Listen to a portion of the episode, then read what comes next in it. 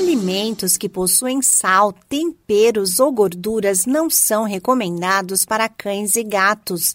A comida caseira é prejudicial para a saúde dos pets e, em alguns casos, pode causar intoxicação e até a morte do animal. Oferecer uma ração adequada garante os nutrientes necessários para um desenvolvimento mais saudável, além de promover disposição e energia. Olá, eu sou a Sig Eichmeier e no Saúde e Bem-Estar de hoje converso com a veterinária Karen Eichmeier Gonçalves. Ela alerta para alguns dos alimentos que oferecem riscos aos pets. Temos que ter atenção aos alimentos que serão ofertados para os nossos animais, pois muito deles tem potencial de intoxicação alimentar, podendo levar a uma crise de vômito, diarreia, pancreatite, doenças hormonais, convulsão e até mesmo a óbito. Alguns alimentos tóxicos são o chocolate, a cebola, o alho, uva, abacate, entre outros.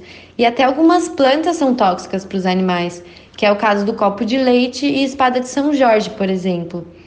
Caso o tutor queira introduzir uma alimentação natural para o seu animal, o ideal seria ele procurar um nutrólogo para uma prescrição de uma dieta caseira específica para aquele animal. Chás que possuem cafeína e alguns adoçantes também são perigosos para cães e gatos. Já as bebidas alcoólicas são capazes de afetar os sistemas nervoso central e respiratório dos pets e provocar parada respiratória ou cardíaca. Outro cuidado é com o uso de medicamentos que só devem ser utilizados quando houver recomendação do especialista. Alguns medicamentos humanos podem ser utilizados nos animais domésticos, desde que sejam prescritos pelo médico ou médica veterinária, pois este saberá a dose e frequência específica para cada espécie animal. Alguns medicamentos são extremamente tóxicos para os animais, podendo levar a óbito em instantes. Então, para evitarmos complicações desnecessárias, leve sempre seu animal ao veterinário. A veterinária Karen Eichmeier Gonçalves reforça ainda que os pets devem ficar protegidos do frio. Com a chegada do frio agora no outono, os nossos bichinhos podem ficar mais propensos a gripes e resfriados.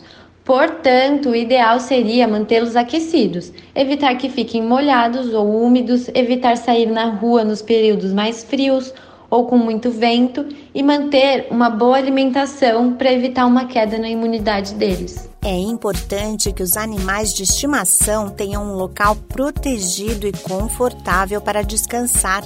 No caso dos alimentos, uma dica é complementar a ração com sachês ou pastas específicas para o cão ou o gato. Esse podcast é uma produção da Rádio 2.